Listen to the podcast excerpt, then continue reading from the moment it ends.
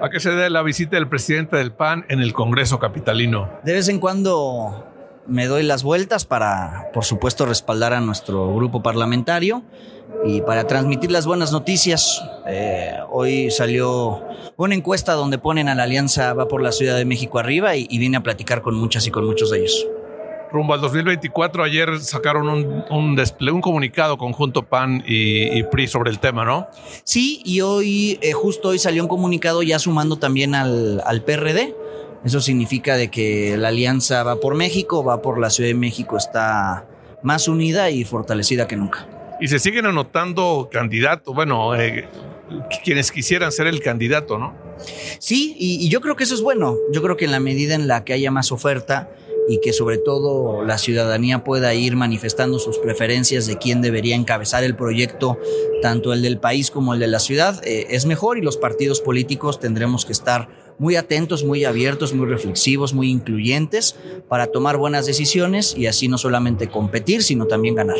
Va a ser complicado elegir un método para designar al candidato con tanta, con tanta gente apuntada. No, yo, yo le apuesto mucho a que a todas y a todos nos quede claro que hoy más que nunca lo que está por encima es el proyecto. Ningún nombre y ningún apellido está por encima del proyecto.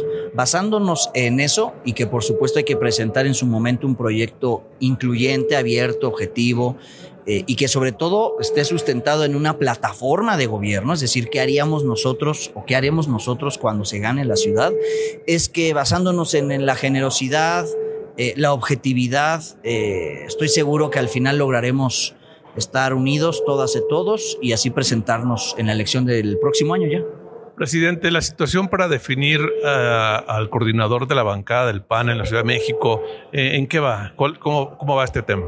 Se está platicando, al igual que la vez pasada, cuando se nombró como vicecoordinador al diputado Federico Dorin. Eh, yo no creo en la política de la imposición, más bien en la política del diálogo.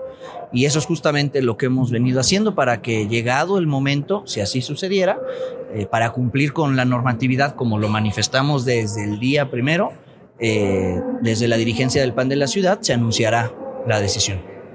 ¿Hay alguna noticia o posibilidad de que regrese Von Rorich? Cristian hoy por hoy sigue siendo el coordinador del grupo parlamentario del PAN en el Congreso de la Ciudad de México y estamos esperando los plazos.